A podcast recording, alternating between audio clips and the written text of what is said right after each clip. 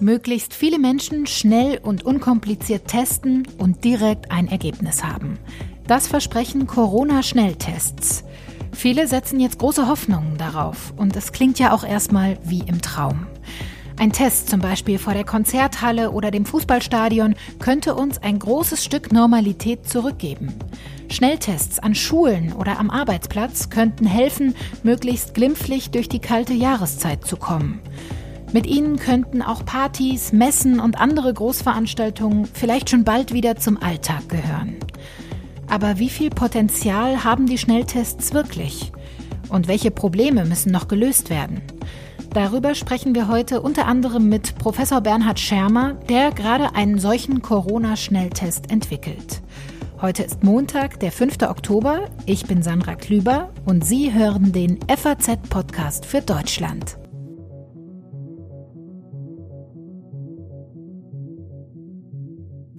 Auf das Ergebnis eines Corona-Tests mussten viele in Deutschland in den vergangenen Monaten lange warten. Und das nicht nur bei der Testpanne in Bayern, bei der über 10.000 Reiserückkehrer nicht in den versprochenen 48 Stunden über ihr Testergebnis informiert wurden. Umso verlockender klang da letzte Woche die Ankündigung von Gesundheitsminister Jens Spahn.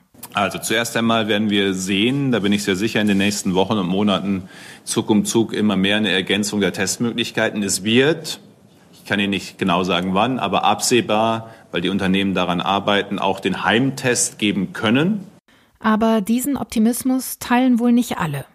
Der Kanzlerkandidat der SPD, Olaf Scholz zum Beispiel, sagte am Wochenende in der ARD, also wir gehen Stück für Stück mit dem vor, was wir jetzt haben und dass da eine Aussicht ist, dass bestimmte Dinge, wenn auch nicht alles, einfacher werden können, wenn noch weitere in großem Umfang und auch von jedermann leicht zu handhabende Tests zur Verfügung stehen. Das ist gut, aber da sind wir noch nicht. Bei mir am Telefon ist jetzt Heike Schmoll, die als Hauptstadtkorrespondentin für die FAZ aus Berlin berichtet. Hallo, Frau Schmoll. Grüße Sie. Gesundheitsminister Jens Spahn, der hat in der vergangenen Woche in Aussicht gestellt, dass es schon bald Corona-Schnelltests auch für den Heimgebrauch geben könnte. Einen konkreten Termin, den hat er dabei aber nicht genannt. Noch in diesem Monat soll es aber von der Bundesregierung eine neue Teststrategie geben. Könnten diese Schnelltests da schon eine Rolle spielen? Also wenn diese Schnelltests zuverlässig sind, wäre das natürlich eine wunderbare Lösung. Das sind sie aber bis heute nicht wirklich. Dort, wo sie eingesetzt werden, werden die Ergebnisse immer durch einen PCR-Test überprüft. Deshalb, ähm, ich glaube, dass diese Idee noch nicht ganz spruchreif ist. Mhm. Wenn es ihm gelingen könnte, wäre das ganz prima, denn dann könnte man in prekären Bereichen, zum Beispiel in Alters- und Pflegeheimen, die einsetzen. Man könnte Besucher kurzfristig vorher testen sodass das Virus nicht mehr in diese Pflegeheime getragen würde. Man könnte Lehrer testen, man könnte medizinisches Personal auf diese Weise testen. Also äh, die Möglichkeiten sind groß, aber dazu muss dieser Test wirklich absolut zuverlässig sein und es muss auch gewährleistet sein, dass man keine großen Fehler bei der Anwendung machen kann. Wie erklären Sie sich das denn, dass sich Jens Spahn da letzte Woche so ja so optimistisch gezeigt hat? Ist das auch einfach der Versuch der Bevölkerung mal wieder einen Hoffnungsschimmer zu geben? Ich glaube schon, dass die Regierung im Augenblick bemüht ist, diesen Langstreckenlauf ähm, in Sachen Corona der Bevölkerung irgendwie äh, schmackhaft zu machen. Denn die, das Durchhaltevermögen lässt eben merklich nach. Hm. Und man muss den Leuten in Aussicht stellen, dass dieses Leben mit Corona auf irgendeine Weise gelingen kann. Denn es ist ziemlich sicher, dass wir die nächsten anderthalb bis zwei Jahre mit dem Virus werden leben müssen.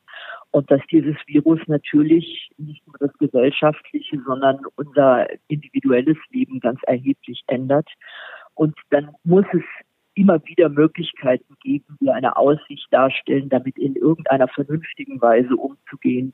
Das gilt ja in ganz ähnlicher Weise für die Lüftung in Schulen, ähm, die CO2-Ampeln und solche Dinge.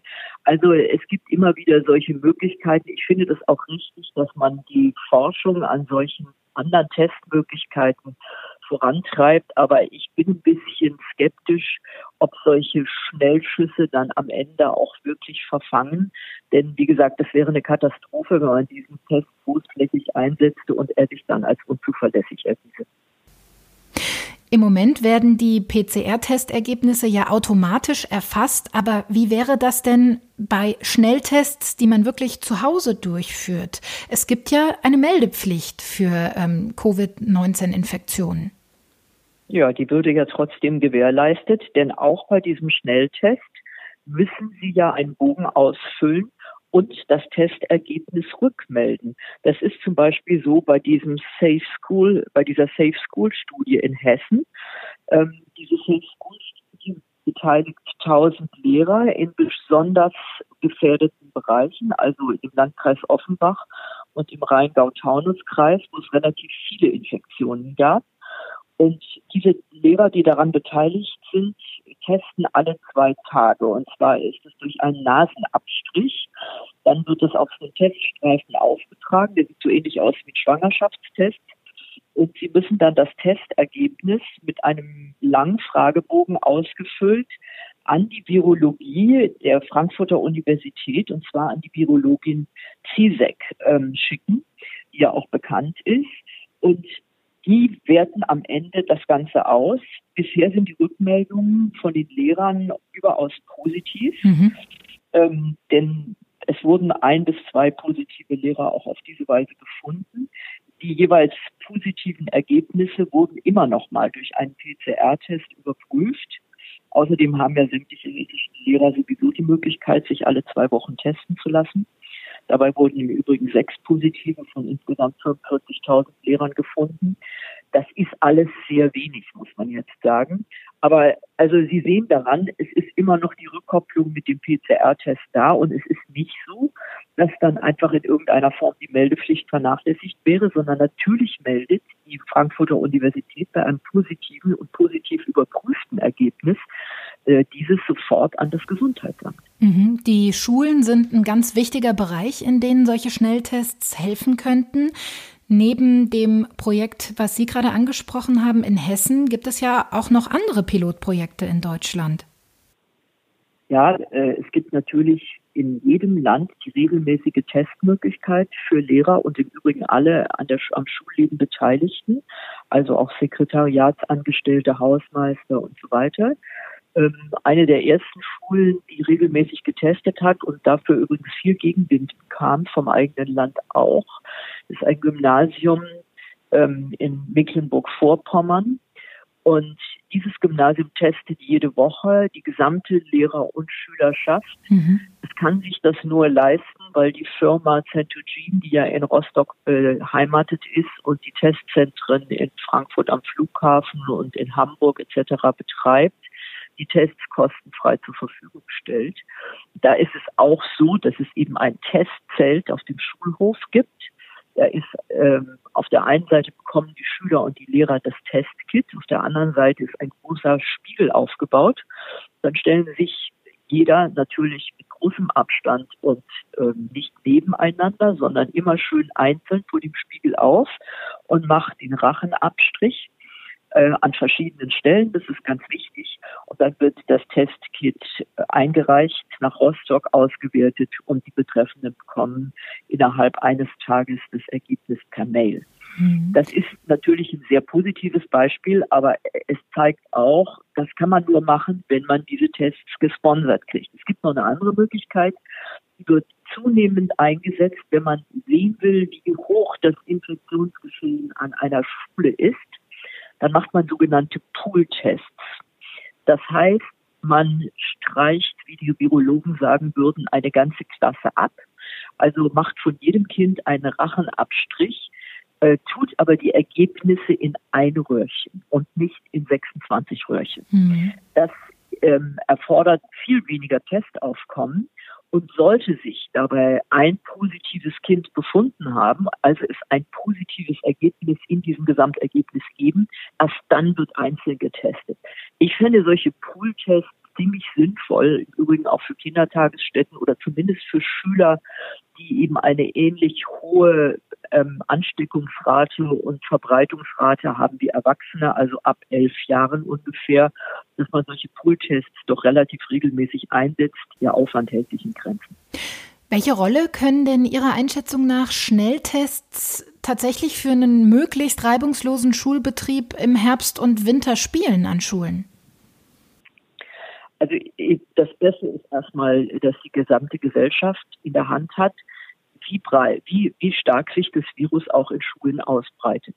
Wenn es in der ähm, in der umliegenden Bevölkerung eine Ausbreitungsquote von 60 und mehr pro 100.000 Einwohner gibt, dann wird es notwendigerweise auch an den Schulen mehr Infektionen geben. Denn es hat bisher ganz klar gezeigt, die Infektionen kommen in der Regel nicht aus den Schulen und es gibt auch kaum Infektionen, die in Schulen weitergegeben wurden, sondern sie werden in die Schulen reingetragen. Und zwar häufig übrigens von Erwachsenen und nicht von Schülern, also von Lehrern, die zum Beispiel aus irgendeinem Risikogebiet kamen. Mit anderen Worten, wenn diese, diese Infektionszahlen außerhalb der Schulen steigt, dann ist es ungeheuer wichtig, dass man möglichst rasch auf Infektionsherde in Schulen aufmerksam wird um den Schulbetrieb und auch Kita-Betrieb in, in jedem Fall aufrechtzuerhalten. Ich glaube, das hat die Politik wirklich begriffen nach dem langen Lockdown und den wirklich negativen Folgen für alle Kinder und Jugendlichen, dass die Schulen unbedingt offen bleiben müssen. Wenn diese Schnelltests bis dahin bezahlbar und dazu noch zuverlässig sind, dann ist das natürlich eine Möglichkeit, in Schulen zumindest mal äh, probeweise zu testen. Das würde man vor allem in solchen Bereichen natürlich machen, wo die Infektionszahlen hoch sind. Also ich nenne jetzt mal als Beispiel Berlin-Mitte oder Berlin-Neukölln. Da liegen die Infektionsraten bei deutlich über 60 pro 100.000. Ja, und auch äh, mit Blick auf die Schulen ruhen also natürlich große Hoffnungen auf Corona-Schnelltests. Vielen Dank, Heike Schmoll, für Ihre Einschätzungen und schöne Grüße nach Berlin. Gerne. Nicht nur für Schulen könnten Corona-Schnelltests in den kommenden Monaten ein echter Hoffnungsschimmer sein. Einer, der gerade genau so einen Corona-Schnelltest entwickelt, ist der wissenschaftliche Leiter des nephrologischen Forschungslabors der Uniklinik Köln, Professor Bernhard Schermer. Wie schwierig es ist, einen solchen Test auf den Markt zu bringen und welches Potenzial er darin sieht, darüber wollen wir jetzt sprechen. Hallo, Herr Schermer. Hallo, schönen guten Tag. Wo erwische ich Sie denn gerade? Im Labor? Ich sitze gerade im Labor, ja, tatsächlich. Bevor wir auf Ihre Forschung zu sprechen kommen, aber erstmal die allgemeine Frage, in welchen Lebensbereichen könnten Corona-Schnelltests denn besonders sinnvoll sein und wo vielleicht auch nicht? Ich denke, Corona-Schnelltests können immer dann, wie der Name schon sagt, sinnvoll sein, wenn man eben schnell ein Ergebnis braucht, was dann allerdings auch tragfähig genug sein muss, dass es Entscheidungen, die darauf basieren, trägt. Das heißt, der Schnelltest muss natürlich nicht nur schnell sein, sondern auch zuverlässig. Mhm. Und wenn wir so einen Schnelltest hätten, dann könnte man ihn in ganz unglaublich vielen Bereichen im Alltag einsetzen. Da denkt man an Schulen, an alten Pflegeheime, an Krankenhäuser, an die Notaufnahme, Arztpraxen und so weiter und so weiter. Mhm, das klingt echt verlockend. Welche Arten von Corona-Schnelltests gibt es denn aber überhaupt im Moment? Es gibt verschiedene Arten und einige von diesen Schnelltests gibt es auch schon relativ lange. Und die, all, all diese Schnelltests haben eigentlich eins gemeinsam. Sie müssen sich mit dem Standard der, der Diagnostik messen lassen. Und das ist in dem Fall die sogenannte QPCR. Mhm. Diese QPCR ist quasi das, was momentan immer als der Corona-Test bezeichnet wird. Und das ist sicherlich das, was am sensitivsten und auch am spezifischsten die Corona-Erreger nachweist. Und dann gibt es eben Schnelltests. Und Schnelltest heißt in dem Fall, die brauchen nicht ungefähr zwei bis drei Stunden wie die Standardtestung, sondern die ersten Schnelltests, die auf den Markt kamen, lagen dann so unter einer Stunde. Und die sind dann ebenfalls PCR-basiert. Diese PCR-Tests, das sind die äh, klassischen Tests mit dem langen Stäbchen, was in Rachen und Nase einen Abstrich nimmt, ne? Genau. Wobei in dem klassischen langen Stäbchen mit Nase und Rachen, da wird man auch momentan noch nicht ganz drum herum kommen, wenn man über andere Schnelltests spricht. Mhm. Wie funktionieren diese Schnelltests denn genau? Die Schnelltests basieren darauf, dass man ein paar Zellen und natürlich auch den Erreger damit über den Abstrich quasi ins Reagenzglas bekommt, dann wird in der Regel aus dieser Probe die Nukleinsäure isoliert, die quasi das virale Genom enthält, also die sogenannten RNAs. Und dann erfolgt letzten Endes der Nachweis über eine PCR-Reaktion, also eine Polymerase-Kettenreaktion. Sie selbst arbeiten ja auch gerade an einem solchen Corona-Schnelltest. Was ist denn das genau für ein Test oder was ist das Besondere an Ihrem Test? Bei diesem Test versuchen wir ebenfalls die RNA, also die, die Erbsubstanz des Virus, nachzuweisen. Allerdings machen wir das nicht mit einer Polymerase-Kettenreaktion, sondern mit einer sogenannten isothermalen Amplifikation. Das heißt, dass ich nicht wie bei einer Polymerase-Kettenreaktion ständig wechselnde Zyklen habe von Temperaturen, für die ich eben, um das gut machen zu können, ein relativ spezielles Gerät brauche, mhm. sondern diese ganze Reaktion, der ganze Nachweis läuft bei ein oder maximal zwei konstanten Temperaturen ab. Und wie funktioniert Ihr Test? Also dann tatsächlich für eine Person, die sich testen lassen möchte auf äh, Covid-19? Der Test momentan würde ebenfalls mit dem Abstrich anfangen. Dann wird dieser Abstrich kurz gekocht, also wirklich nur bei 98 Grad inkubiert eine Zeit lang. Und dann nimmt man eine ganz kleine Menge von dieser Probe und gibt die in die Reaktion ein, die wir dann mit unserem Schnelltest machen. Diese Reaktion hat anfangs eine sehr kräftige rote Farbe mhm. und im Fall eines positiven Tests ändert sich die Farbe und sie wird gelb. Das heißt aber, dass Ihr Test auch für den Laborgebrauch konzipiert ist? Man kann den Test im Labor benutzen. Unser Ziel ist allerdings damit tatsächlich einen sogenannten Vorort- oder Point-of-Care-Test zu machen. Der wäre tatsächlich da einsetzbar im Idealfall, wenn wir quasi dort angekommen sind, wo wir hinwollen. Mhm. Der würde da eingesetzt werden, wo auch tatsächlich die Probe genommen wird. Das heißt, jetzt zum Beispiel an Eingängen von Konzerthallen oder Fußballstadien zum Beispiel? Vielleicht ist das eine Nummer zu groß. Mhm. Ich würde erstmal ähm, wahrscheinlich uns eher da sehen, wo wir um Zahlen von vielleicht 50 bis 200 Personen sprechen. Mhm. Denn das Problem ist, ich, ich muss ja einerseits den Test durchführen, muss aber andersrum natürlich dieses getestete Kollektiv noch irgendwie kontrollieren können. Es nützt mir nichts, wenn alle in die Fußballarena reinströmen und ich hinterher weiß, oh ja, da waren jetzt zehn positive, mhm. aber die werde ich halt so schnell nicht mehr finden. Wäre Ihr Test denn zum Beispiel auch denkbar im Hausgebrauch, also tatsächlich vor Ort zu Hause, dass Menschen sich selbst damit testen können? Das wäre sicherlich ein sehr schönes Ziel. Das scheitert momentan vielleicht noch daran, dass dieser Test auch darauf basiert, dass man diesen Nasenrachenabstrich machen muss der eigentlich wirklich gut durchgeführt wird, nur durch medizinisches Fachpersonal, also durch mhm. zumindest gut trainiertes und geschultes Personal und der ein bisschen schwierig ist, den bei sich selbst durchzuführen. Das heißt, was, woran wir arbeiten oder wir denken zumindest in die Richtung, dass man diesen Test nicht nur von Abstrichen machen kann, sondern eventuell aus Speichelproben, mhm. was natürlich die Sache viel wirklich vereinfachen würde. Es gibt andere Gruppen, die an Gurgelwasser arbeiten, die also quasi die Probanden oder Patienten gurgeln lassen und dann aus diesem eine Minute Gurgelwasser den Nachweis erbringen. Das wäre dann natürlich schon eher was, was man auch zu Hause machen kann und was einfach eine breitere Anwendung auch ähm, denkbar macht. Wenn man sich jetzt den Abstrich vorstellt und man stellt sich vor, dass man das täglich in Schulen machen will, dann kommt es, glaube ich, irgendwann an das Limit mhm. dessen, was auch Schüler mit sich machen lassen. Also der Abstrich ist jetzt nicht extraorbitant unangenehm, aber es ist auch nichts, was wahnsinnig angenehm ist. Von so her ist es vielleicht einfach, wäre es sehr, sehr gut, wenn man da Alternativen hätte. Jens Spahn, der hat sich letzte Woche ja sehr hoffnungsvoll gezeigt, dass es schon bald Corona-Tests für zu Hause in Deutschland geben könnte. Wie denken Sie denn darüber? Halten Sie das für realistisch oder ist das wirklich noch in ferner Zukunft? Ich glaube schon, dass das realistisch ist. Also es gibt ja neben den Tests, über die wir jetzt gerade gesprochen haben, auch die sogenannten Antigentests. Mhm. Diese basieren darauf, dass man einen Antikörper verwendet, der spezifisch Eiweiße, also Proteine von dem Virus, von dem Erreger erkennt. Ähm, die haben im Gegensatz zu den anderen Verfahren halt wirklich den Vorteil, dass sie so ähnlich aussehen wie ein Schwangerschaftstest. Also dass sie wirklich ähm, keinerlei Laborgerät mehr brauchen, um den durchzuführen. Allerdings auch da muss man natürlich in irgendeiner Form eine Probe einbringen. Und momentan fehlen uns eigentlich bei allen Schnelltests noch wirklich die Erfahrungen, um wirklich abschließend beurteilen zu können, inwieweit die für eine breite Testung geeignet sind. Eine wichtige Frage und auch ein großer Kritikpunkt, der äh, in Bezug auf Schnelltests immer wieder vorgebracht wird, ist die Zuverlässigkeit. Im Vergleich zu den klassischen PCR-Tests sind diese Schnelltests denn ähnlich zuverlässig?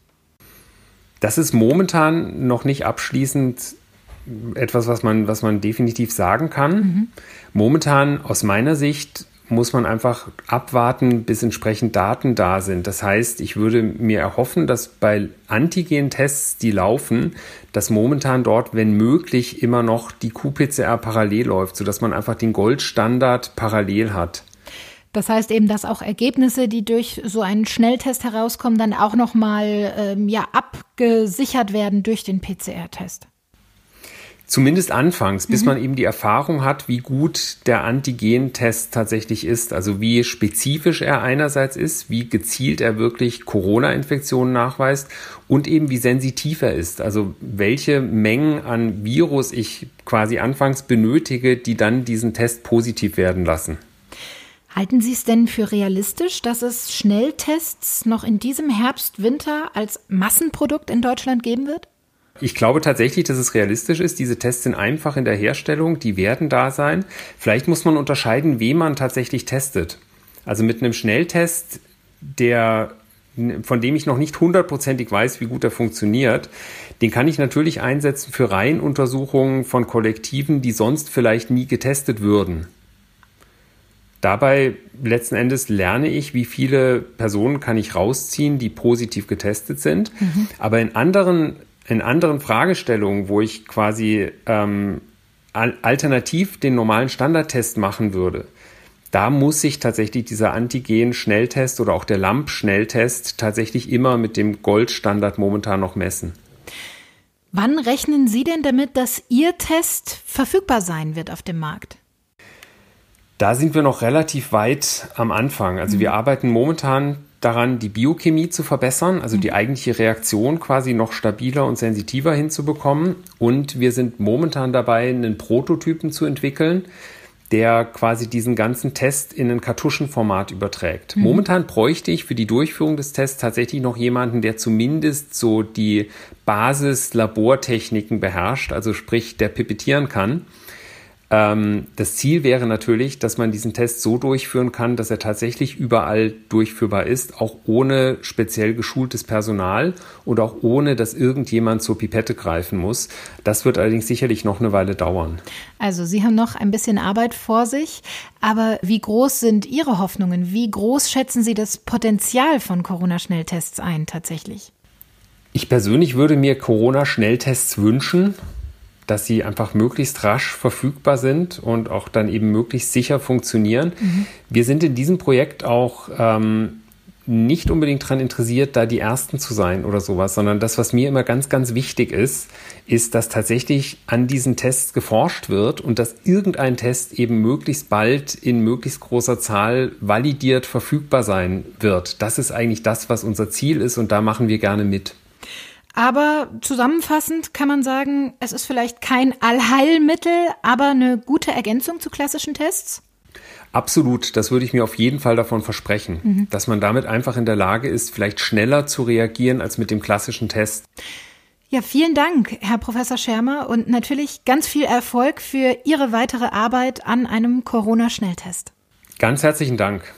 Wer sich also erhofft, dass Corona-Schnelltests schon bald das alte Leben vor Covid-19 wieder möglich machen, der wird wohl vorerst enttäuscht werden.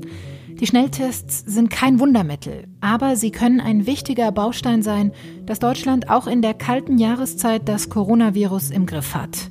Das haben die heutigen Gespräche im FAZ-Podcast für Deutschland, glaube ich, deutlich gemacht. Damit sind wir auch schon am Ende der heutigen Folge. Ich freue mich, wie immer, wenn Sie auch morgen wieder mit dabei sind, denn dann sieht die Welt vielleicht schon wieder anders aus.